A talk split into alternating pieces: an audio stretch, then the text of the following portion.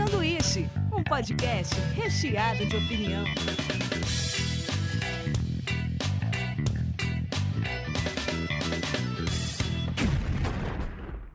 Diretamente da Springfield brasileira, começa mais um sanduíche. Hoje eu tô aqui com Davi Calerra. Bom dia, boa tarde, boa noite. E Vinícius Milkids. Oi, gente, tudo bem? ele acenou, que bonitinho. É, ele acenou. Mas legal, não, eu vou deixar em vídeo depois para o pessoal não perder essa, esse momento único e bonito. Viu, deixa eu só falar, porque eu, eu tenho que comentar isso antes de a gente começar o podcast, que eu conheci o Bin através do Vinícius. Isso. Olha. A gente fazia umas reuniões de terça, às terças-feiras na casa do Vinícius Meu Kids. Foi nesse e dia. Lá, foi lá que eu conheci o Bin. Verdade, a gente fazia terças-feiras culturais. Tinha Jam Session, conversa sobre memes, filosofia e qualquer coisa que alguém quisesse debater. É. E um Era pouco divertido, de né, cara? Uma pena né, que não, não Uma tá pena, podendo. saudades, inclusive. Podia fazer pelo Zoom, né, agora. É, terças-feiras é, culturais por Zoom. Oh, seria legal, aliás. Não seria mal, não. Hum. Não. Não é a mesma coisa, mas pelo menos, né, dá um barato. É, vamos discutir isso, vamos discutir isso. Então, hoje a gente vai falar sobre o dilema das redes. E é legal a participação do Vinícius aqui com a gente, que o Vinícius trabalha em agência de publicidade. Eu já trabalhei também, o Vinícius trabalha até hoje trabalha faz muito tempo nisso também. E, cara, a gente pegou a transformação, onde o Facebook se transformou em uma grande ferramenta, depois o Instagram. Daí é engraçado isso que a gente viu essa transição, né? Acho que nós três aqui passamos pelo Orkutão, que era só diversão e meme. E daí, tipo, de repente agora tudo é business, né? No, no Instagram, no Facebook, tudo é lead, tudo é business. E. É tudo é curso cara, e live. Agora é só live. É. A gente tem que fazer uma live sobre já, lives. Já, já somos os tiozãos da internet, né? A que é. ponto chegamos? É aquele que quando a gente chegou era tudo mato. Sabe aquele papo? Que tipo, ah, quando eu comecei a ser internet, o Judão, o Coca da Boa e o Kibi Louco, tá ligado? Ó, De... o, Daniel, o Daniel eu tenho certeza, você não tem, Vinícius, meu querido, mas você chegou a participar do Mirk? O Mirk. Você já o viu que tem foi caipira o, aqui, né? Ué, o Mirror, o que foi o, o primórdio da, de baixar música, música da internet, né? É, cara. Sim, puta, você... você... Aí demorava uma semana pra baixar. Quando você ia ver, não era que você tava, tinha baixado de verdade, era outra coisa. Não era uma... Vocês lembram os, os nicknames que vocês usavam? Cara, não. Olha, mesmo eu... se você lembrar, você tem vergonha de falar, porque é. com certeza era naquela época onde os, os seus e-mails eles eram todos bem, bem eu, assim. Eu usava Rancherox, que é um quadrinho italiano muito errado, mano, de um robô viciado em cola de sapateiro. mas é um, é um, quadrinho bom, mas ele é muito pesado. Mas eu achava massa na época. Hã? Essa época a internet era uma coisa ingênua, né? A gente só usava para tentar baixar música, se possível ver algum vídeo é, de conteúdo adulto. É, uma música, né? Você baixava uma tentar música. Conseguir, tentar conseguir falar com alguém de verdade no chat da UOL, né? Que era é. muito difícil. Toda menina que você falava, na verdade, era um cara de 45 é. anos. é, mas você sabe que foi mais ou menos nessa época que eu descobri que eu queria trabalhar com publicidade. É, foi, eu acho que já contei essa história para você, Binho, uma vez a, a internet aqui de casa, a, a, o nome dela chama Feira da Fruta. Foi por conta do, do Feira da Fruta, aquele, aquela piada que dois, acho que eram dois amigos, né, fizeram nos anos 80 de redublar é. um episódio antigo de, do Batman.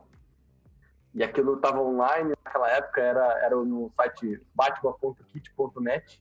A música é, um é sensacional. que nem existe Eu mais. fui na feira da fruta para ver e o que a feira fiz... da fruta tem. Eu fiquei fascinado em como que podia é, é, manipular a imagem, manipular som, manipular vídeo dessa maneira. Eu fui buscar ver como que eu fazia isso. Nesse site, eu lembro que tinha um tutorial de como se podia fazer suas próprias redublagens. E aí eu baixei o Sony Vegas daquela época. Olha. Era, eu acho que devia ser no Vanguarda, 2007, 2006. Nossa, mano. É. E aí eu comecei a me interessar. Isso era, era, um, era um menino ainda, Robin. e aí E aí eu fui me interessar mais para essa, essa vida de edição. Depois eu fui ver. Tô ficando adulto, vou ficar adulto, o que, que eu vou fazer quando eu crescer, né? Eu vou, quero trabalhar com o que eu sei fazer, que eu, que eu acho legal, que é fazer edições. No caso aí, eu tava começando a mexer no Photoshop, né? As edições de imagem. E olha quem, que quem coisa trabalha maluca. na área né, com isso?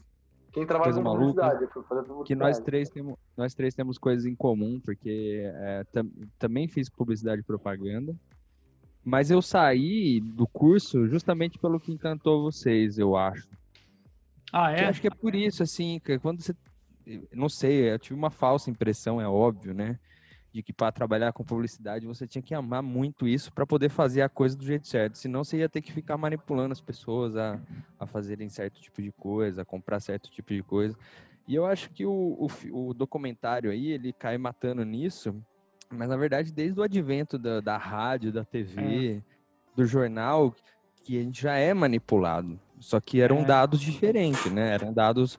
é, a gente trabalhava com uma outra forma de como manipular a emoção, como você tem que comprar tal coisa, como você precisa ter tal coisa. Isso daí me deixou meio desgostoso, assim, porque eu sabia que para trabalhar e ganhar dinheiro com publicidade e propaganda, com, sei lá, fazendo coisas bonitas e legais, eu ia ter que gostar muito. E eu não sabia se eu gostava tanto assim. Pra...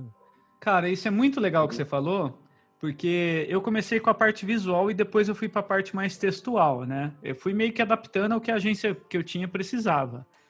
E a parte que você falou é totalmente isso. Eu sempre conversei com. Quando o pessoal entrava e era mais de jornalismo, eu falava, por exemplo, o jornalismo tem um caráter de informar.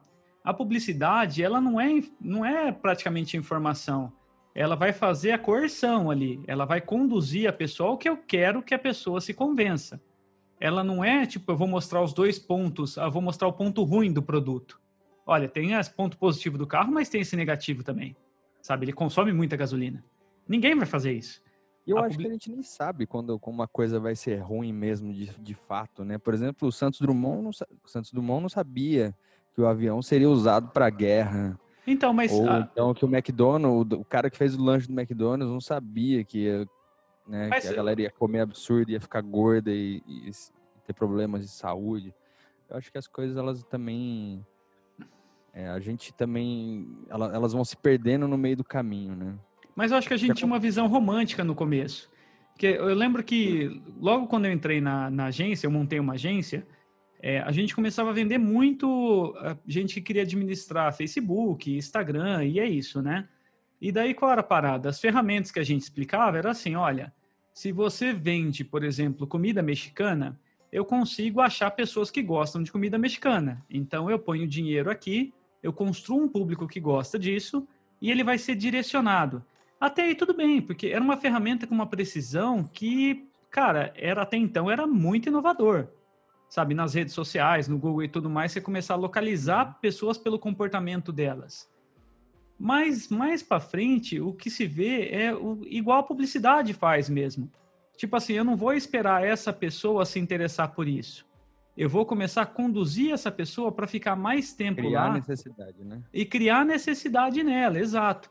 Então, o que se viu nesse documentário, principalmente, foi o pessoal começando a falar que as mecânicas de algoritmo era mais ou menos assim, cara. Quanto mais tempo você fica aqui, mais anunciante vê, mais eu valorizo essas redes sociais e mais eu consigo fechar contrato com um monte de gente. Então, eles gamificam várias coisas, os contatos que a gente vê, as coisas que a gente se interessa. Eles conhecem mais a gente do que a gente mesmo, do que talvez um terapeuta conhece a gente. Porque tem coisa que a gente não fala, não verbaliza, mas a gente está lá batendo o dedo na pesquisa, Tá. olhando pessoas. E isso é assustador, cara. É realmente a hora que você começa a ver que tem vários caras que trabalham com, com a mente humana, psicólogos e vários profissionais que estão dentro dessas plataformas, ajudando a, a deixar a mecânica mais é, refinada, isso é bem assustador, muito assustador. Mas a gente já sabia um pouco disso também, né? Todo mundo que Eu- trabalha um pouco nessa área já sabia. Vocês se surpreenderam com o com o documentário? Eu fui, é, tipo, ze- zero surpresa com o que foi falado no, no documentário. assim. Nenhuma. Não, zero surpresa aqui. Zero surpresa. Eu Só. Eu, na verdade, fiquei até aliviado de estar sendo mostrado ao grande público, porque parecia uma coisa meio paranoica até se eu falasse para as pessoas É. como funcionava e acontecia. Parecia Ah, coisa até mesmo de pra vender, cara, era difícil, porque a teoria de pessoa conspiração, né? ficava assim, ah, não, não, não pode ser possível isso. E é, e é bem possível e acontece. Eu acho até que faltou um pouco falar do WhatsApp também, porque o WhatsApp foi uma estratégia que foi bem agressiva nas eleições brasileiras aqui. Eles falam lá do Brasil também, mas eu acho Ah, que lá nos Steve, Estados né? Unidos não- eles Bannon não lá. usam. Hã? Perdão, Davi. Acho que o Steve Bannon foi preso, não foi? Alguma coisa assim? Foi. O, o Steve Bannon, é exato, foi articulador de campanha do, da, da eleição do Trump. E, mas ele foi preso por outra fita, né? Ele prometia para os caras um investimento lá no, no muro e ele estava usando a grana. que maravilhoso. ele estava usando a grana para ele. Eu não, eu não sei se você falou no começo, a gente só falou o nome, mas se você está escutando o podcast e não, e não assistiu ainda, é, a- esse, esse documentário, né?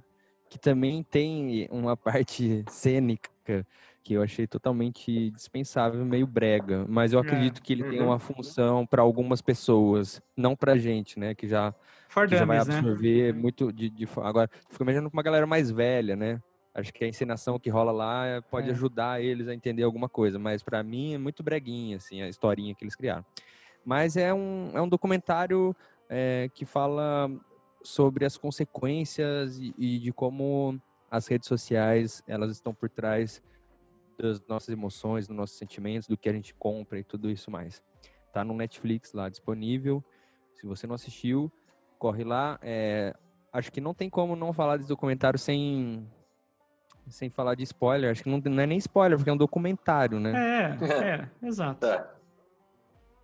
Exato, mas eu acho que assim, faz parte do nosso dia a dia, não é uma coisa que vai estragar se você ver, sabe? Ele é legal principalmente para você assistir com quem é, não entende bem como funciona, ou até mesmo para você mostrar, sabe? Porque Eu, eu, achei lembro. engraçado que minha mãe assistiu e ela falou pra mim, para eu assistir, inclusive colocou em seguida, você tem que tomar cuidado com as redes sociais. Olha só. Eu falei, Aí você fala, É. mãe, foi eu que criei essa ferramenta, que- né? Não, é, quase que eu, eu fiquei orgulhoso, porque significa que a, o, o objetivo do, do documentário foi bem, bem alcançado, entendeu? Que eu Ele não entrou no top 10 do Brasil, né? Não é, É tanto meio, assim, meio pra, não é tanto para que a gente que é mais antenado. Eu acho que ele funciona e é destinado mais para as pessoas que sim, como minha mãe e as pessoas que são mais é, longe dessa, dessa esfera tecnológica. É, eu, eu devo confessar aqui que eu e o Vinícius, várias vezes, a gente fica debatendo sobre a área e a gente conversa bastante, né? Sobre a- o mundo da publicidade e as coisas que, que estão. E eu achei até, quando as pessoas falam assim que acham que o documentário tentou tacar um terror, eu acho que ele foi até brando em algumas coisas, sabe? Porque ele Uhum. mostra ali toda a manipulação que teve em eleições, como isso pode levar a extremismo, como isso tem bolhas e tudo mais. Mas, por exemplo, teve vários casos polêmicos ali que ele, ele não pisou, que eu acho que é bem complicado. Como a, a eleição russa, acho que ele chegou a pressa, falar. né? Hã? Foi meio com pressa, né? É, eu acho que, É, tipo, os pontos pesados. Os processos estão rolando, né? Os processos estão rolando contra essas instituições aí. Então acho que é para não perder time, sei lá, alguma coisa assim. É, mas igual a primavera, a primavera árabe também aconteceu, tipo, no Twitter, lá, né? Tipo, vários ditadores na, em países árabes caíram por conta do Twitter. Tipo, a galera começou a ver a manifestação num país, acho que caiu Egito, caiu várias outras. Mas assim, cara, o que veio no lugar também, em alguns países, foi mais extremismo religioso.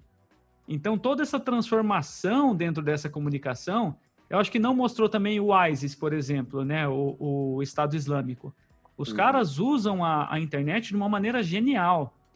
Eles só meio que passaram por cima, mas eu já vi documentários que os caras eles produzem vídeos que parece agência de publicidade que fez. Muito focado no- no- nos caras que se sentem sozinho, desolado na Europa.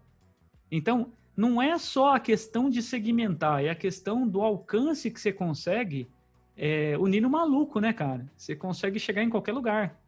É, o- Os caras tiram o corpo fora toda hora. O Zuckerberg, todos eles. Aliás, cê- cê- vocês não acham. Porque é o seguinte, você falou que o WhatsApp não estava incluso, concordo com o que você falou, mas aproveitando, é, é, tá numa plataforma esse documentário que também trabalha com algoritmo, né? O Netflix é Ah, uma plataforma é. dessa. Então, assim, às vezes eu fico pensando também que a história tem um outro lado. Porque na hora que eles colocam o Zuckerberg, colocam uma, uma, uma, uma imagem dele, parece que ele é um reptiliano, tá ligado? Ele tá com uma cara muito estranha lá naquela imagem, assim, é pra você ficar com medo dele mesmo. Só que eu acho que é isso, eu acho que como documentário, para não ser uma coisa muito partidária, muito assim, é, né, parcial, eu acho que falta, faltou o outro lado da história, sabe? Faltou, sei lá, depoimentos do, do Zuc, depoimentos de outras pessoas, porque você para para pensar, essas pessoas que dão os, os, os relatos lá trabalharam nessas grandes empresas. Com certeza saíram muito ricos com acerto, com saída e tudo mais, né? Então eu fico pensando assim, o quanto de quanto de há também de de uma coisa assim que sabe que não é tão parcial assim. Então, uma coisa que uma discussão que eu vi que eu achei bem bacana também, é, acho que contribui para a discussão do documentário, é o seguinte, eles falam lá da velocidade que a notícia falsa se espalha, né? Que a notícia falsa se espalha três vezes mais rápido que a verdadeira. Só que tem uma questão aí.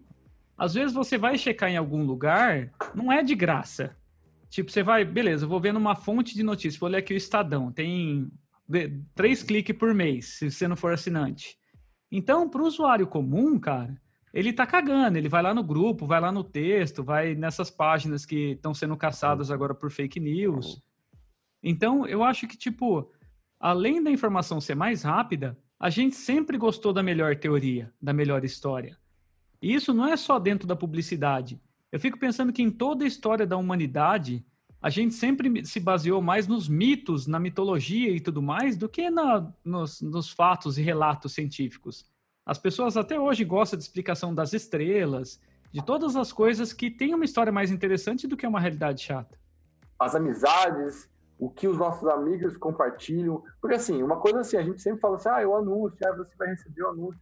Mas não é, o problema não é ah, a bicicleta que eu recebi, o anúncio de bicicleta porque eu acho que eu vou andar de bicicleta. Não, o problema é isso. O problema é que eu só me relaciono agora com as pessoas que são da minha, da minha, da minha bolha isso. e elas só compartilham os conteúdos, tanto de notícia quanto de, de, de tudo que elas podem compartilhar, que, é, que tem a ver comigo.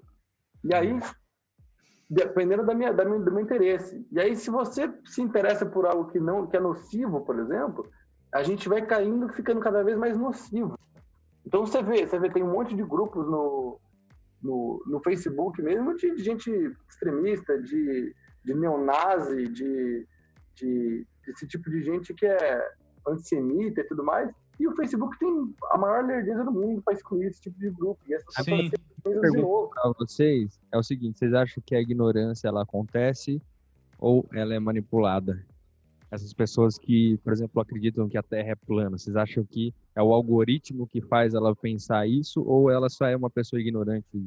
O que eu acho, por exemplo, é que quando uma pessoa ela se distancia das outras, por exemplo, ela acaba procurando refúgio nas que pensam igual.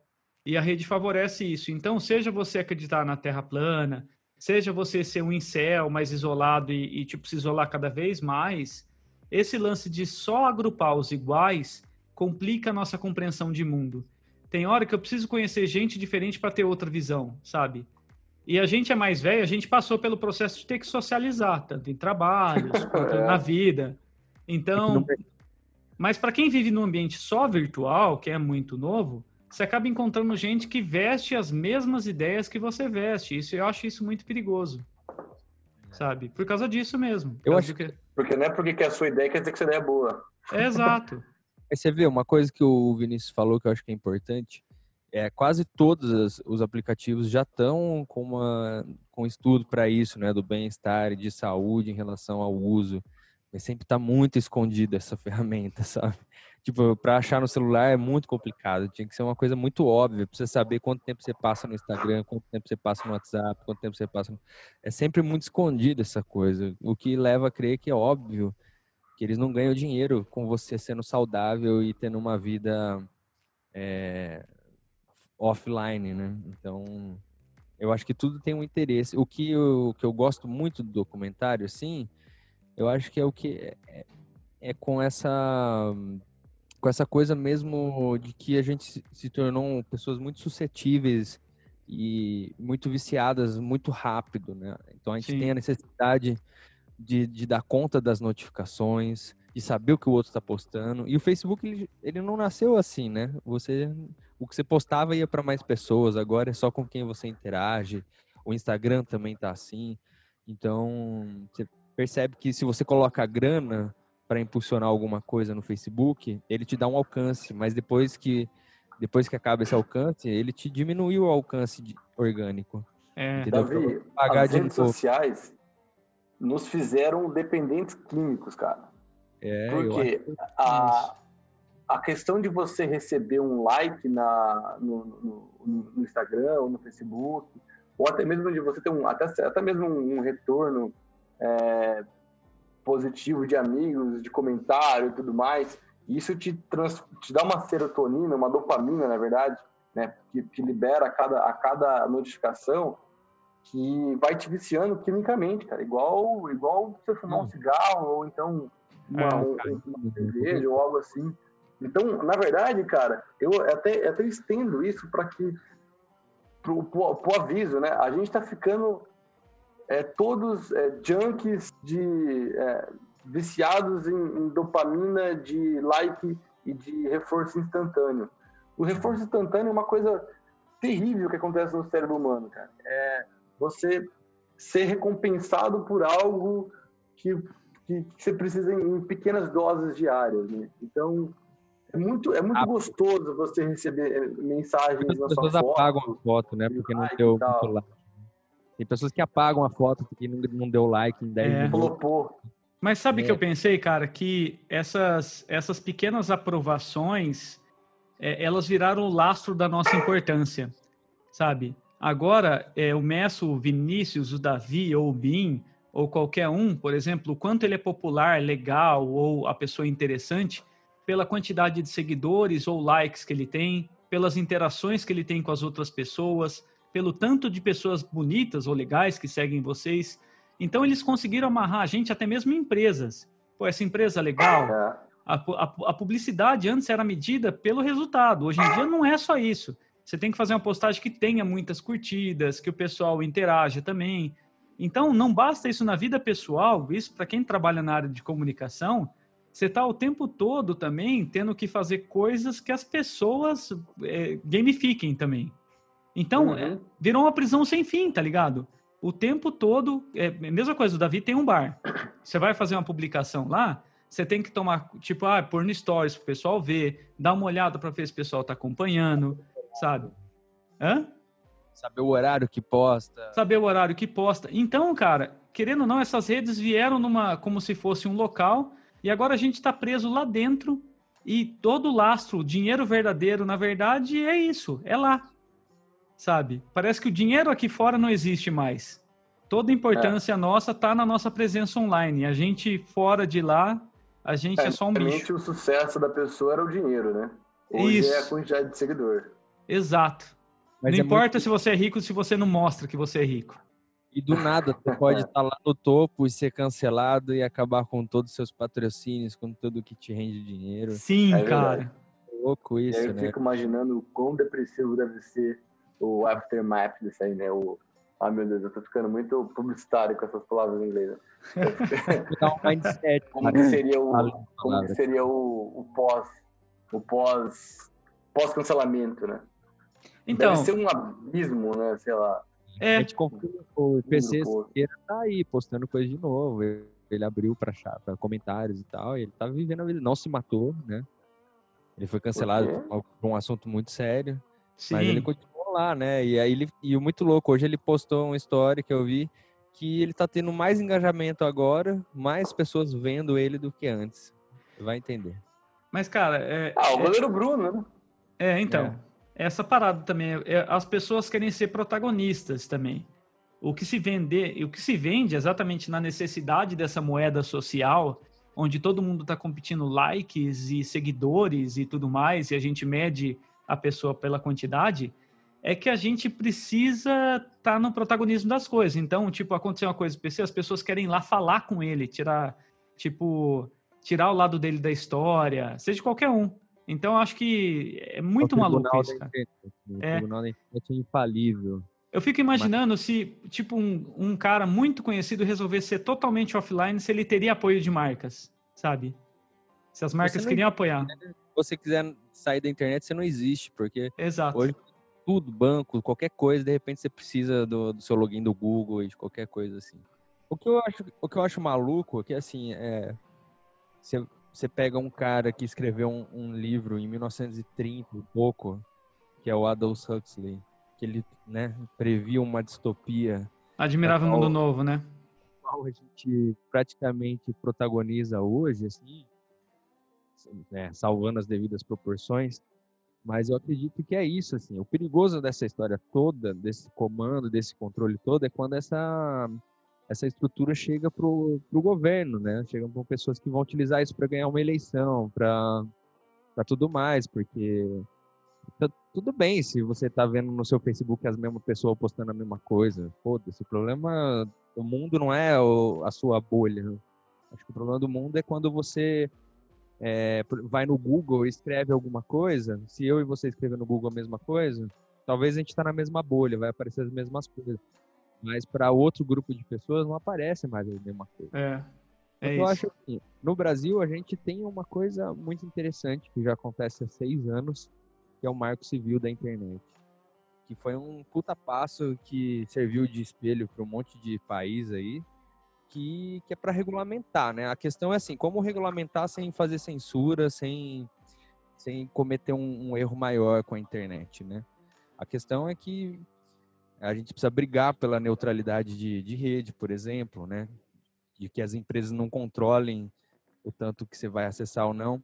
Então, assim, depois que saiu o Marco Civil, alguns políticos tentaram quebrar alguns, algumas pautas do, do Marco Civil, que eram importantíssimas. Então, a gente percebe que dentro do jogo político está muito envolvido com isso e que a extrema-direita, de alguma forma, já entendeu como funcionam os algoritmos e é muito fácil você ganhar uma eleição de, dessa forma. Né? Então, eu acho que o Brasil, nesse sentido, ele deu um passo, né? que é esse marco civil aí, né? quando a sociedade se junta para regulamentar alguma coisa. Deve ser extremamente delicado, né? Porque como é que você vai regulamentar sem censurar, sem, sem ocorrer nesses erros? Eu não sei. Eu não li ainda o Marco Civil inteiro, como é que como é que tá, mas por exemplo, a Anatel hoje, se você tem um problema de telefonia, você liga na Anatel, certo? Certo. Então, na internet não tem, não tem esse órgão regulatório ainda. Né? Que você fala assim, ah, tô com um problema aqui, não sei o que lá, não tem. Você reclama para quem, sabe? Então, acho que a gente tem que começar a pensar que as empresas, elas podem ser livres, mas elas têm que responder por algum, pela responsabilidade delas, sabe? Então, assim, é... só que quando você coloca a responsabilidade para a empresa, o que, que ela faz? Ela vira paga ou o serviço dela fica muito, muito mais caro?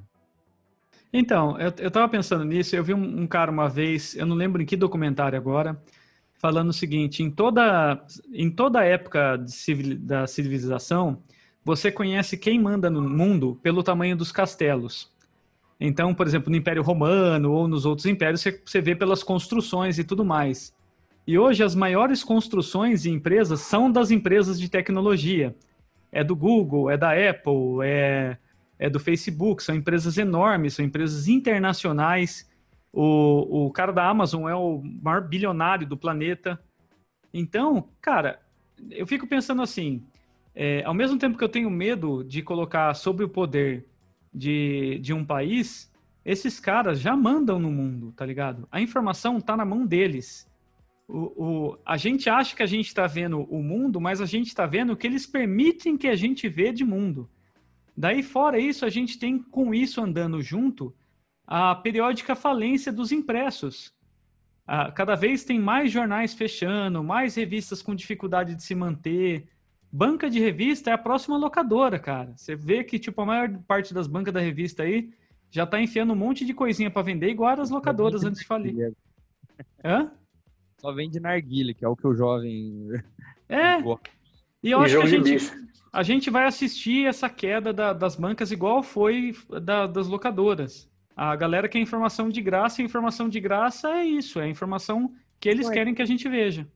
hoje né, a gente tem um grande problema que é fonte, né? Como que a gente sabe se uma fonte é boa, se uma fonte ela é parcial, imparcial? É muito complicado você acreditar. Antigamente a gente lia um jornal e acreditava piamente que aquilo era, era a verdade absoluta. Hoje em dia você sabe que tem sabe que tem jornal, que tem TV, que tem tudo. E, cara, tem alguém que, ba que alguém que banca, que alguém que coloca grana para sair. A gente sabe, por exemplo, que a Band ou a Record não batem no governo porque parece que. SBT também, né? Parece que ganha uma grana do governo. Então, assim, é meio complicado, né? A gente está numa crise de fonte, né? A crise da verdade, assim, após verdade. E a gente está na era do fake news, né?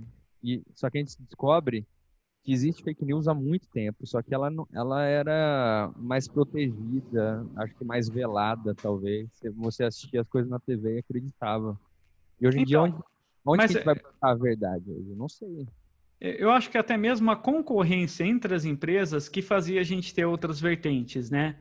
Você pega, por exemplo, sei lá, igual você citou, a Record e a, o SBT que tem um alinhamento com esse governo brasileiro, é, com esse governo brasileiro não, né? Com a, com a, com a política bolsonarista. Eles são alinhados.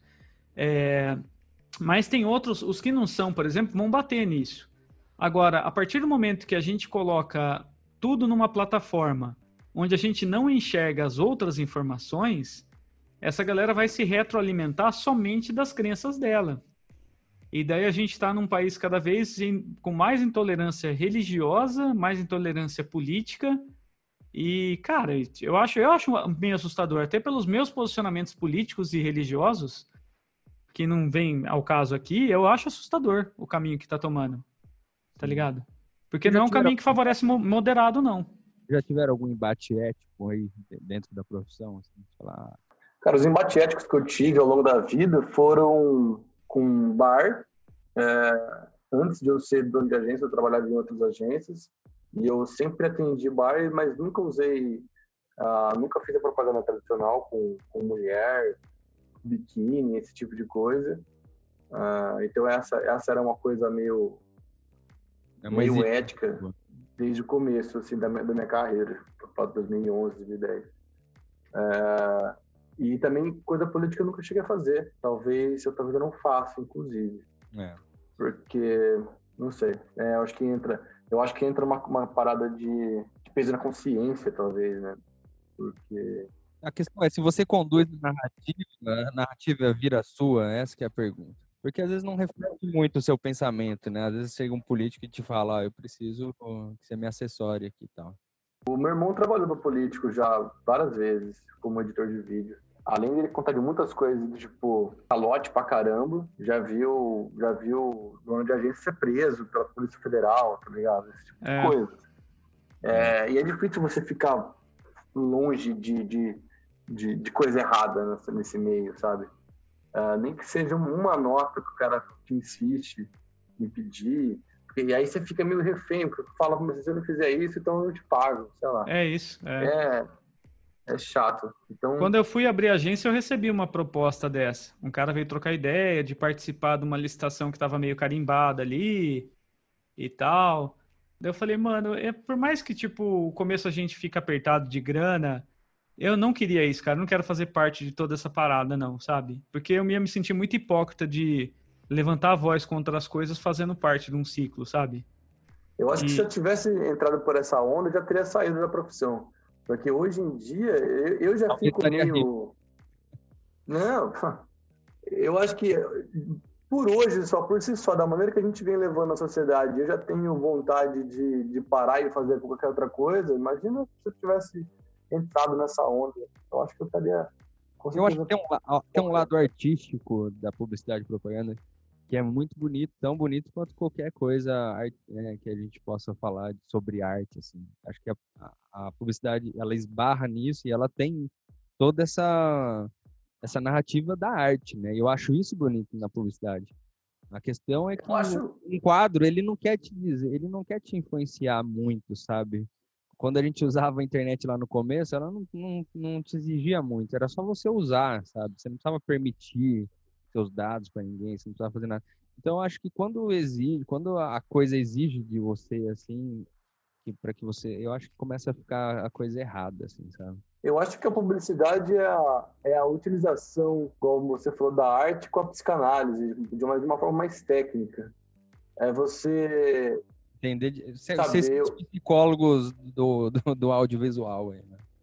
É mais ou menos isso, porque você tem que saber o porquê que a pessoa quer consumir aquilo e como pincelar a, a, a sua ideia de uma maneira que seduza essa pessoa para cair na, no, no, que ela, no que ela mesmo quer, entendeu? É, é, a gente, na verdade, só vende o que a pessoa quer. É, a gente acha que a gente convence, os outros, mas convencer é muito difícil. A pessoa só compra o que ela realmente tem interesse, inconsciente daquilo. E, eu, por exemplo, eu faço muita foto de comida e todo mundo gosta de comer comida, entendeu? Todo mundo gosta de, de Você me manipula, cara, toda semana, cara. Eu vou comer lá no Bar da Rosa toda vez que eu vejo a foto. Pois é, é. foi caprichadona a foto. É o Zuckerberg do iPhone. Mas você sabe que por detrás disso tem um pensamento desse, de, de que a comida é uma coisa que tem que ser comida com os olhos, né? E são, e são fotos que todo mundo pode fazer. Não, eu não, eu não, eu não, sou, eu sou meio, não gosto muito de fotos muito produzidas. Das o fotos seu aparato é um celular. De, é, de câmera profissional, porque parece que não é que você vai comer. E aí a, a, a rede social é exatamente isso. É, é, é, não é tão profissional, é mais real, entre aspas, né? Real. Então parece que a comida que você vê ali é a comida que você mesmo vai receber. E isso te, te chama mais, né? Voltando, voltando, um pouco sobre a questão da, da, da, rede social e do dilema e do documentário que tem esse nome, né? Eu me sinto muita, muitas vezes mal por estar fazendo parte dessa roda e muitas vezes eu me sinto incluso, sabe? É refém, ou então vítima. Eu acho que vítima é a palavra correta. Né? É que não é, existe lá fora agora mais, né? É quase, é, é quase uma síndrome de Estocolmo, assim. É. É, eu já tô dentro e não posso sair, porque se eu sair... Sabe uma coisa que eu achei paia? Uma coisa que eu achei paia do, do documentário? É. Pô, ele passa o documentário inteiro falando sobre as coisas. Aí lá no finalzinho, eles te dão pequenas soluções. Eu acho, eu acho, eu acho válido isso em relação a você mesmo. Você ir lá e tirar as notificações, porque isso está te consumindo. Mas eu acho que isso dentro da indústria, dentro do, do que representa Facebook, é, Instagram, cara, não representa porra nenhuma. Você ainda tem o um aplicativo, ele tá baixado, você ainda, sabe? Então, assim, eu achei que eles apresentam o problema e aí lá no finalzinho dá uma pequena soluçãozinha, assim, que eu achei que não, não, não, não me convence, sabe? Tipo, eu entendo que, que é legal você tomar algumas atitudes, que você realmente precisa se desligar e criar uma rotina diferente, trabalhar o outro lado do cérebro, sabe? E se e fazer uns exercícios, assim, ah, passar um dia sem, ou é. então, não sabe? É. E aí, sabe, sabe que é doido? Eu falei de que o Pubinho, eu acho, outro dia, eu falei para um, um, outro amigo também, que daqui a pouco a gente vai ter o celular dentro do nosso corpo como um ciborgue, assim, porque a gente não consegue mais ficar sem. Eu fiquei, eu fui, tive um celular roubado em São Paulo e, cara, foi desesperador, cara, porque eu tava em São Paulo, na, no puta que pariu, e me perdi e não sabia andar. E por mais que eu sabia ir para os lugares, eu estava acostumado com aquilo, com a praticidade, né? Então, foi, foi, foi como perder um, uma parte do cérebro. Porque é sem, aquilo, sem aquele celular, você não consegue... Virou uma extensão. Um táxi mais. É, você não consegue é saber para onde você tem que ir. Você não tem nada anotado na cabeça, tem anotado no celular. E eu acho que o futuro, o celular vai começar a se englobar no corpo, assim, a gente vai viver, vai virar um ciborgue, aí vai correr aquela nova corrida para quem tem um implante cibernético gente... melhor. Ai, eu, eu já uso o, o XP 2002, sei lá. A vacina, os microchips, eu acho que tá uma coisa muito recente. Em alguns lugares só vai poder entrar se tiver microchip com, a vacina do Covid. Meu Deus. Eu ah, acho essa galera tá é sensacional. Eu acho que não tá longe, infelizmente. Mas eu, eu acho que o, é, virou. E sabe o que eu acho mais louco? A gente tá cada vez mais usando a ponta do dedo para tudo. Sabe? Eles isso falam indica, até lá, né? Isso indica que talvez com muito tempo, se a tecnologia não sair disso, eu acho que a gente vai ficar um ser humanos mais, menores. A gente não precisa mais da extensão toda do braço nem do perna, porque a gente está o tempo todo com o dedo, dedo, dedo, dedo, sabe? É óbvio que precisa de, de Hum. muitos anos, né? Milhões de anos, mil anos para para acontecer E a corcundinha, né? Pra poder olhar o celular melhor, né? A corcundinha. Assim, Quase um totalmente danificado, assim. Tipo sabe? Notre Dame. Se eu tivesse que fazer Gente uma ilustração do, do, do, do ser humano daqui a alguns anos, acho que ele seria uma pessoa né, corcunda, baixinha, com, com só com os dedos grandes. Só. Olhando pros dedão. É. Cara, mas eh, você tava falando de. O pessoal fala bastante lá, né? Ah, de dar um tempo, um respiro fora das redes sociais. Mas sendo bem sincero, essa é a parada. É como se você não existisse por um dia. Se você trabalha com atendimento a cliente, você fica um dia sem responder o cara. Cara, é a mesma coisa que você cagar pra ele. Mesma coisa que você entrar lá na sala dele e cagar nele. Se você não deixar avisado que você vai passar um dia fora, É. porque é isso. Eu vi até uma charge, por exemplo, de um, de um cara se vestindo de palhaço que ele tomou o toco da menina. Que ele fala assim: não, ela vai me responder, ela tá preparando uma resposta legal. Porque o- até mesmo o fora que você toma hoje em dia é a ausência de resposta, cara. Quando você não tá lá, significa a negação da pessoa. Significa assim: ó, eu não quero dar mais atenção pra você. Você existe dentro das redes sociais. Nossa realidade agora é lá. Nosso mundo fora de lá, o mundo que a gente faz, é esse mundo que a gente faz no mercado e tudo mais. Quem diria que o Second Life tava certo? É, o Second Life virou First Life, né? Tem uma citação do, do, Pierre- do Pierre Levy que fala assim: o virtual não se opõe ao real, mas sim ao atual. Então a gente também tem uma, uma coisa de achar que lá na- na- no virtual não é a gente, aí você se dá a liberdade para ser de qualquer jeito lá. Mas a verdade é que o virtual ele é real. Ele só não é Sim. atual, porque a gente não sabe em que momento que você tá lá realmente de fato e tal. Então, eu acho que tem alguns paradigmas assim que a gente tem que desconstruir também, de achar que, que porque você tá online, é, tem, tem um seu, como é que chama? O seu eu virtual. Tem até um filme. Sua persona. O avatar, né? É, seu avatar. Que ele vai te tirar a responsabilidade de alguma coisa, ou que você pode falar merdas pra qualquer um e tal. E eu acho que isso é muito louco. E as pessoas usam como desculpa, né? Pra ser, o, às vezes, o que ela queria ser, ou pra falar merdas, pra ser preconceituoso e tudo mais. Pra não pedir desculpa, né? Tipo, É, só que é isso, o, o virtual é real também. Apesar É. de eles ter um monte de número, né? 001, 0101, sei lá o caralho. é, a responsabilidade tem que ser a mesma. Então, eu acho que o, o que a gente tem que lutar depois que a gente, depois que a gente vem dessa enxurrada do documentário, né? Eu acho que é meio que para isso, assim, pela responsabilidade de algumas coisas, saca? Mas a gente tem que tomar muito cuidado na hora de criar essas, essas regulamentações aí de como como é que as, as empresas vão ser responsáveis pelos nossos dados e, por, e pelo aquilo que a gente quer buscar na, na internet, né? Sim. Cara, eu tava vendo até. Saiu uma polêmica, acho que no canal Meteoro Brasil eles falaram sobre isso. Sobre o racismo dentro das redes também, que é outra coisa que não discutiu lá. Que tinha uma parada que os caras fizeram um teste sem. Tipo, pelos anúncios do Facebook, sem esclarecer público. Do emprego de alto padrão e do emprego de baixo padrão. Então, tipo, um dos empregos era mais básico, assim, sei lá, e o outro era para gerência ou um cargo acima disso. O Facebook, ele mesmo escolheu só mostrar para brancos o primeiro anúncio. E para negros e é, e- então tipo tem no canal Meteoro, dá, dá uma olhada lá agora. Eu não Eu vi me- o do Twitter.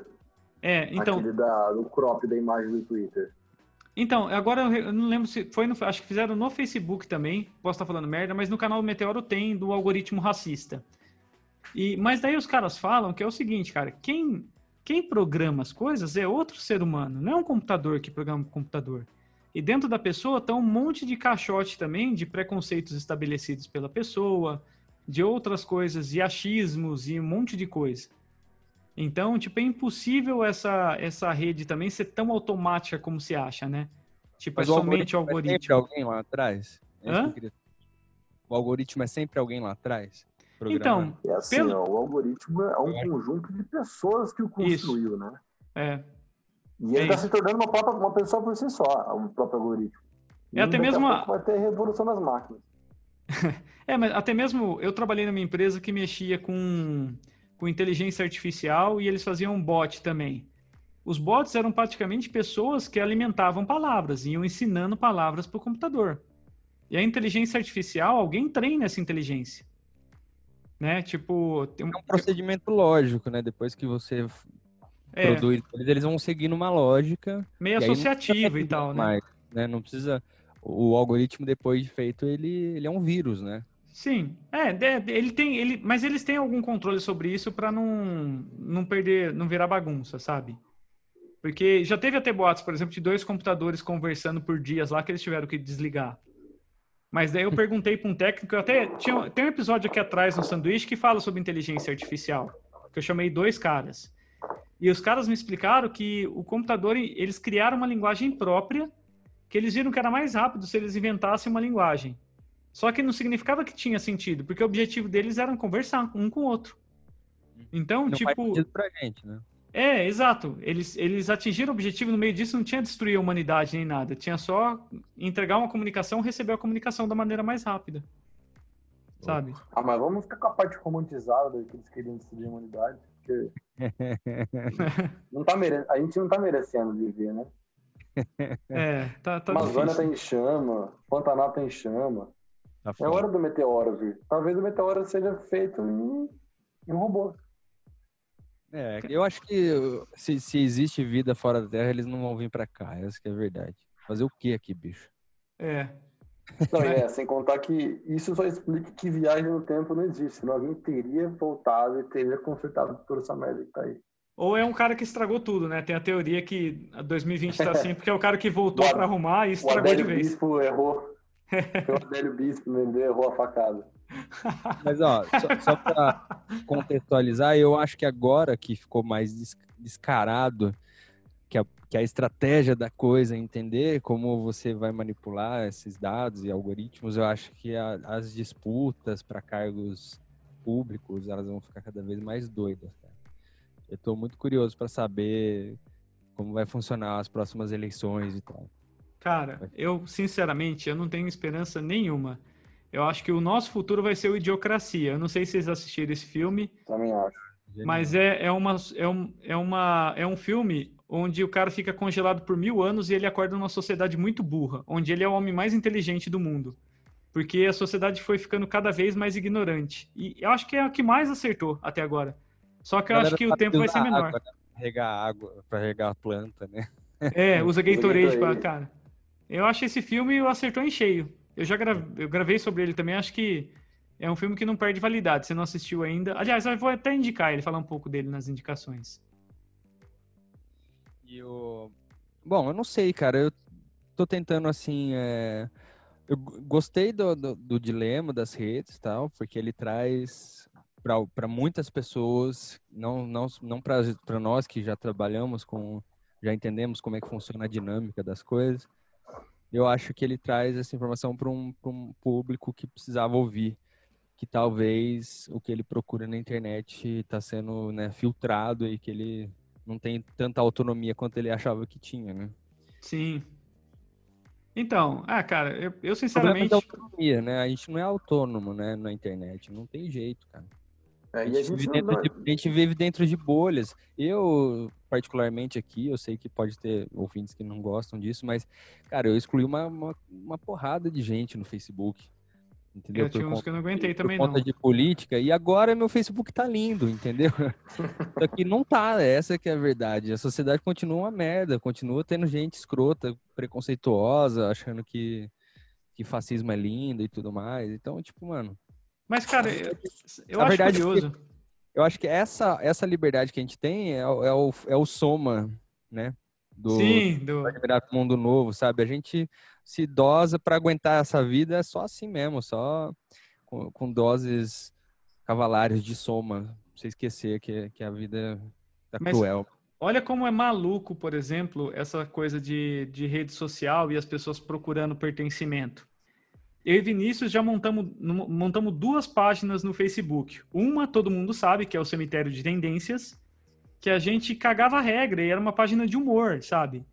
E as, as pessoas começaram a consultar a gente sobre coisas que elas poderiam não fazer. Ah, eu posso tirar foto na frente da praça? Isso A gente, cara, eu falar assim, cara, faz o que você quiser. A sabe? sandália tal, já vi, já é uma tendência morta. Já é uma tendência morta? Usar só, tem, só sandália, fica tranquilo. Vocês que criam a antitendência, então. É, a- a- não, a gente Ah. tava só pra se divertir, era um negócio de humor, sabe? Não tinha nenhum objetivo. de- Anti-trendy. Mas hoje o meme, ele educa, né? O meme, né? O meme, ele tá educando uma galera, né? Mesmo que Mas- seja na brincadeira, o meme, ele fala, ele traz um- um- algum tipo de verdade, sabe? pra Sim, mas eu vi, eu vi que as pessoas têm medo, às vezes, de estar por fora das coisas, sabe? E elas dão poder a outras pessoas.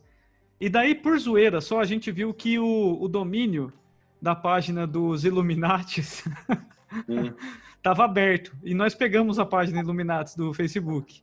Olha E- só. Cara, todo mês, mês sim, mês não, tem um maluco que vai falar, o Vinícius conversa, ou em espanhol ou em inglês com os caras. que os caras vão querer saber como se inscreve no Illuminates. É, é. Os caras mandam hi. Aí eu falo hi. Aí o cara começa a perguntar, como faz pra entrar? Aí eu falo, você tem certeza que você quer entrar? Não tem mais Ah, volta. Aí os caras, tenho. que falar que você não é desse mundo. Você fala assim, eu não sou desse mundo, eu vim aqui ó, numa missão. Não, às vezes Cara. eu respondo, você está pronto para a dominação, da plena, plena dominação mundial em 2021? Ele responde, yes. Cara, a foto é o meu olho dentro de um triângulo, tá ligado? Maravilhoso. E não, e não tem nada na página postada, que é o que, que eu acho que dá o charme. É, porque ela é Eu é secreta, então ela não pode postar. É, ela é pode ser secreta. pública, mas ela não pode postar. Eu acho que na época, Bobinho, eu fiquei até um pouco, tipo assim, chateado que a gente tava sem tempo para poder postar, publicar alguma coisa lá. Mas agora faz todo sentido não ter nada, porque fica mais misterioso ainda. É. Porque aí não entrega, entendeu? Não entrega se é zoeira, se é sério, se não é nada. só- ela, ela só existe. E a pessoa que chega até lá, cara, ela chega por vontade própria. Cara, vontade Cara, própria, Eu conheci um maluco. Eu conheci um maluco aqui em Bauru que ele era encanado. Eu vi que fala lá no documentário com essa parada de chemistrons, chemistrails. Vocês já ouviram falar? Chemtrail. Chemtrail. Isso. Você já ouviu falar, Davi? Não. Olha que maravilhoso. Uma galera crê que os aviões passam jogando veneno em toda a população para adoecer a gente. E Tem aqueles rastros. É aqueles rastros de fumaça, na verdade, são esses chemtrails. Chemtrails. Ah, tá, tá. Chemtrails. Solta um rolê, tô ligado. É, e cara, é uma loucura. E eu vi que uma- um cara aqui em Bauru reuniu uma galera para explicar sobre isso. E, cara, e tinha, tinha seguidor. Tinha seguidor, e cara rico, inclusive, sabe? Você falou assim, mano.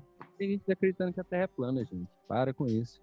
É, uma galera. E sobre o assunto 5G, vocês têm, vocês têm alguma, alguma? Cara, o 5G é, é- é tão bizarro que eu acho que se eu explicar, vocês não vão nem ter a minha explicação. Estou com tempo. né? Não, porque não, é, basicamente as pessoas estão achando que as torres são 5Gs, que são feitas. É uma tecnologia da China, que começou Ah. na China, e aí fudeu, né? Porque é chinês. É. Elas Mal sabe as pessoas que o celular. É, o celular delas também. São todos, né? É. A Apple, inclusive, né? É. E aí eles acham que as torres de 5G tão, são torres para emanar câncer, ema- emanar doenças e, e controle mental, entendeu? E, e- Essa E história as pessoas estavam botando fogo nessas, nessa, nesse lugar. E tava falando que. Aí começaram a falar que era de Covid, que essa torre jogava Covid na população. Cara. É o, os parece o roteirista do X-Men que tá, tá espalhando coisa pra extrema-direita, né? Parece coisa do X-Men. Até no X-Men você fala assim, não, essa história tá muito paia, tá ligado? É. Sabe, aquele argumento de também de que, ah, você é de esquerda, mas usa iPhone, é coisa de maluco, né? Porque toda a tecnologia da Apple foi financiada por escolas públicas, né? Por faculdades públicas. Toda a tecnologia de touch do, do- da Apple é financiada por uma escola pública. Toda da bateria, que é lítio, também é feita por uma escola pública. Tudo público, ou seja, a Apple inteira foi feita com dinheiro público e você não pode ter acesso a um celular foda, porque você tem um pensamento de esquerda. É Cara, maluco. te- teve outra parada maluca também que eu vi onde o, o Terra plana foi mais longe, assim, que o cara construiu um foguete. Vocês viram isso também? Aham. Um Tem terraplanista. naquele documentário. Tem no documentário? Eu acho que tem no documentário. É que, uma, é que teve uma época que eu fiquei tão paranoico com isso com uma contra-paranoia com essas pessoas que comecei a pesquisar sobre tudo dessas pessoas. Tipo, eu falei, não pode ser possível que essas pessoas realmente aconteçam. Porque eu achei que eu tava sendo trollado, sabe? Falei assim, eu acho que, eu acho que essas pessoas é um grande Hermes e Renato e tá todo mundo me trollando, entendeu? Pode ah, crer. Mas eu já pensei na, na estratégia de falar que, que a Terra é plana até alguém financiar a minha ida pro espaço. Cara. eu lá e falava, eu sabia que não era trouxa, eu só queria ver daqui de cima mesmo. Mas um, um cara, um cara construiu um foguete, mano. Construiu um foguete no caseiro e foi tentar voar para provar que a Terra é plana. E é claro que Darwin fez o papel dele, tá ligado? E o cara faleceu, tá ligado? Lindo, coisa linda. tipo, cara, que e ele não, ele não passou, ele não chegou a aprovação, é para ele até. É. Acho que ele não passou nem de mil metros, assim. É, é isso, cara. Então, é, foi tipo um rojão. Brincando é. com, com coisa, será que essas pessoas eu queria entender, eu queria entrar no computador, né, no, no computador, no celular deles. Eu acho que quando Nas pode, redes sociais, no feed, né? Para saber o que acontece com o feed dessas pessoas. Porque elas devem estar sendo bombardeadas de notícias. A gente e podia aqui... criar um negócio, ó. O, a, a, roleta, a roleta russa de feed você você pega por um dia o celular de uma pessoa totalmente aleatória para usar essa conta. Você ah, eu fiz postar, isso não pode fazer nada. É, eu lembro que você fez isso uma vez, é verdade. Eu, eu, eu, propus uma troca de perfil por 24 horas. A pessoa acessava meu perfil por 24 horas e eu e o dela a gente podia fazer o que quiser, postar, ver mensagem. Puta, é, tem que ser uma pessoa de confiança para não fazer merda, hein? Porque pode cagar. É, nem era tão de confiança assim, mas rolou. Foram mais de uma pessoa, não foi? Foram cinco pessoas, é. Só que uma a gente registrou bonitinho e tal, porque era uma ação performática virtual. E foi bom, assim, né? É óbvio que a gente dá uma romanceada ali para explicar a sensação, mas a sensação é a mesma coisa. Eu nunca mais posso entrar nos Estados Unidos desde essa data, porque ameaçaram o presidente. Mas eram pessoas da sua. Eram pessoas da sua, do seu, do seu círculo. É, porque eu postei no Facebook a proposta, né? É. Mas, meu, pensa. Você pode foder a pessoa, né? Pode. pode pegar lá e, e, e, excluir o perfil dela. Não, né? eu posso pegar o seu perfil, entrar no, na, no consulado da, da Coreia do Norte e, e falar ameaçar. que eu vou atacar eles com alguma arma química. É, daí... um off-topic aqui. O ceviche. O, Davi, você comprou esse, esse suporte de microfone do Rei Roberto Carlos? Ele tá de ladinho. Que, a todo momento você, você dá uma arrumada nele. Ele é não verdade. para quieto, cara. Ele fica caindo. Na hora eu tô que eu achando um charme, cara. Só, então, fica legal mesmo. oh, acho que... Assim aqui, tá, Gente, ah, é isso, né? Bom, é, o futuro é todo cagado e a gente só veio gravar isso para falar que a gente não tem esperança. E mesmo. a gente não, tem a gente não consegue frear o futuro. É. Não tem como frear o futuro. É, os algoritmos já tomaram contra a gente. A gente está no tobogã escorregando até o inferno. O futuro não tem como ser freado porque ele não aconteceu ainda também. Vixe, agora foi profundo. Eu vi uma charge também que achei muito boa. Tipo assim, 2000 ano é o pior ano da história. Daí aparece 2021 os caras comendo rato, tá ligado? 2360, um cara dançando, assim como stripper chorando e vários robôs colocando coisa na cueca dele.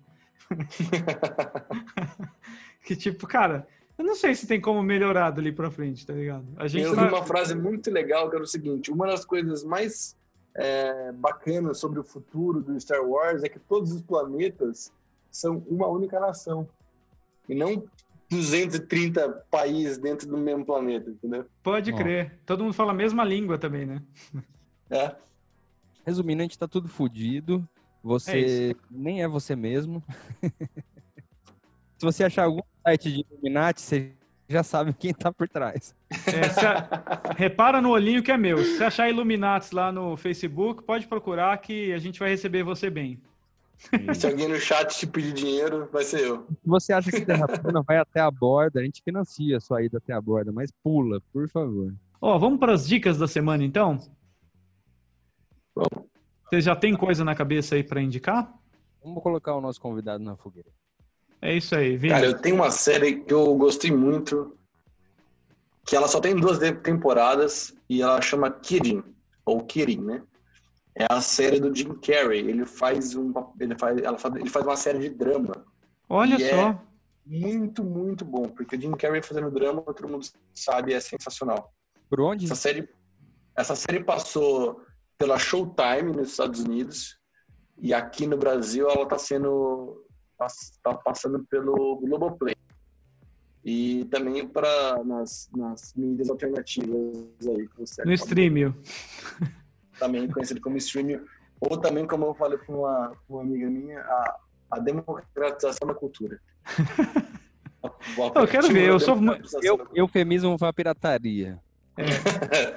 Esse seriado é muito legal porque ele faz o papel de uma de um apresentador de programa infantil e ele faz esse papel há 30 anos. Ele é uma celebridade no mundo infantil nos Estados Unidos.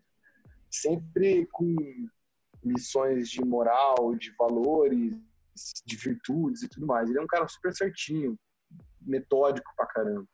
E ele tem dois filhos, gêmeos e uma esposa. Começa o seriado de, contando a história de que o filho dele, um dos filhos dele gêmeo, morreu no acidente de carro. A esposa estava dirigindo, ele era muito penteiro e estava sem cinto de segurança. E aí só sobra o outro, o outro menino. E esse o Jim Carrey vai tentar engolir toda a amargura e depressão dele do filho dele que morre, tendo que guiar um programa infantil, né, que é totalmente o contrário, né? Fala as coisas boas da vida para crianças. E aí ele vai se ruindo por dentro com a, com a sua com a sua psique e emocional dele vai ruindo assim. Então é sensacional esse seriado. Cara, eu sou muito fã do Jim Carrey, tô muito curioso para ver. É. Puta, eu vou ver se eu acho para ele por aí. HBO, essa porra, eu assinei de bio, agora tem que caçar a coisa que tem lá. a HBO tem muita coisa é, foda. Play tem muita coisa de graça também. Eu não sei se, se tá de graça, talvez. Eu talvez o primeiro episódio Aliás, eu comecei a assistir uma série que, que tá muito boa, só que eu não queria indicar ela hoje. É o Sussection. Ganhou vários prêmios no Emmy. Depois eu tento indicar num próximo para poder Mas, falar um pouquinho melhor, como... porque ainda não acabei a primeira temporada. Agora você fez o gato de Schrödinger, porque como você falou da série, você já indicou. É. Daí você é tá falando que você não indicou. não, a minha indicação é um filme que eu assisti no Cineclube do Aran, lá no Cine Extinção, e é do Tariq Saleh, cara, chama Metropia. Alguém já viu aí? Eu não vi. Não, nunca vi. É uma animação, cara, ganhou vários prêmios também, é sueca, animação sueca. E a história é meio, meio parecida, assim, é tipo assim, o cara tá andando e começa a ouvir umas vozes. E aí ele percebe que tem alguém controlando o que ele pensa. E, e aí, para não dar muito spoiler, só vou contar uma parte e ele descobre que o governo, não sei se é o governo que faz tempo que eu assisti, mas ele implanta microchips pelo, pelo shampoo nas pessoas. Ótimo para deixar as pessoas paranoicas, né? É, e aí uhum. ele vai tendo essas conversas com o cara que controla ele. É meio o upload, tem uma coisa meio assim, não tem? Ou, tem. De, de tem. conversar com alguém que tá lá programando e tal. Aliás, o Upload também é uma série boa, dando. É bem gostosinho o Upload, tá no né? Amazon Prime e tal. Eu não passei muito do, do, segundo ou terceiro episódio, mas precisava insistir de novo nela. Mas não, Metro... é, não é pipoquinha, não é super cabeçuda, não. Mas é gostosa. É, é dá uma estranhezinha, né? Que os caras é. compram uns pacotes de, de céu, assim, meio maluco e tal. Aí você descobre que ó, o cara tá sendo também sabotado e tal. Agora, esse Metropia, muito bom. Uma animação excelente, vai trazer umas reflexões é, acerca disso aí também, de controle, do que, que a gente pensa, do que a gente faz. E é isso. Cara, eu vou falar de novo de um filme que eu já falei anos atrás, mas acho que é a nossa temática de hoje, que é o Idiocracia. O Idiocracia é o que mais acertou nas previsões do futuro. Quem faz o presidente do futuro é o Terry Crews. E a história é basicamente um cara que foi congelado do nosso tempo até mil anos do futuro. E as pessoas ignorantes é que, é que venceram, sabe? Então toda a sociedade é ignorante. Cara, tem muita coisa. Tipo que... hoje. Hã? Tipo é, nossos governantes. É, cara, tem muita coisa lá que você vê e fala, cara, já chegamos, tá ligado? O principal programa da TV chama All My Balls, onde os caras eles dão chutes no saco das pessoas. Isso já, te, já tinha muito no Pânico, nesses programas assim. O Terry Crews era um cara que era presidente porque ele era o cara mais violento e mais armado da sociedade ali. O que parece com alguns aí, né? Cara, enfim, é um hum. filme pipoca também, mas é muito legal, dá para dar boas risadas. Cara, Até mesmo o, revisioni... o re... revisionismo histórico também é legal, porque eles vão falar sobre Hitler, eles falam do terrível governo do, do Charlie Chaplin, tá ligado? é muito bom.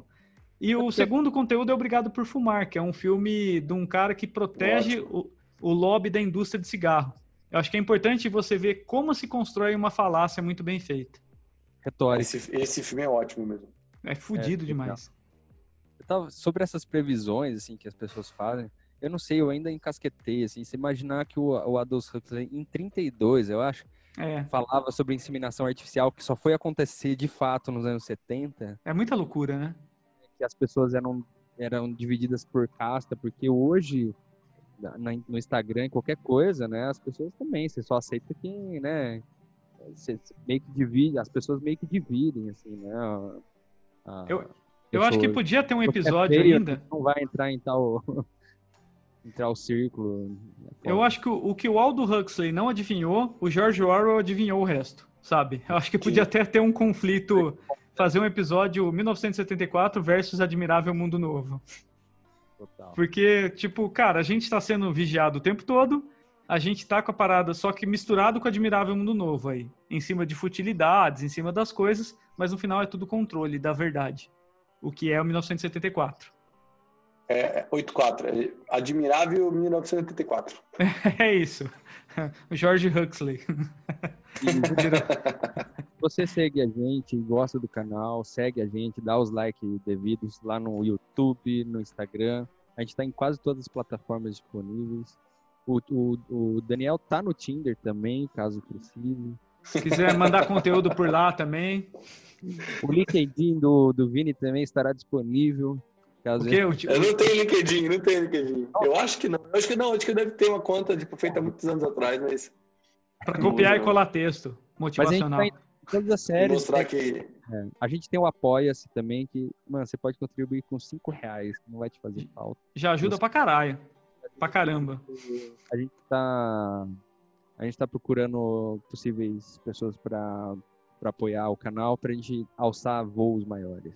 E estamos com novidades para chegar aí logo, logo. Acho que nas próximas semanas a gente vai trazer um produto novo aí também.